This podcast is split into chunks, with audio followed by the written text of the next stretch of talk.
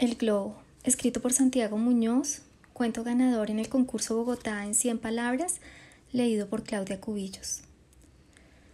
Me cuenta mi papá que cuando yo tenía dos años, pocos meses después de que mi abuelito Edgar falleciera, me habían comprado un bonito globo de helio.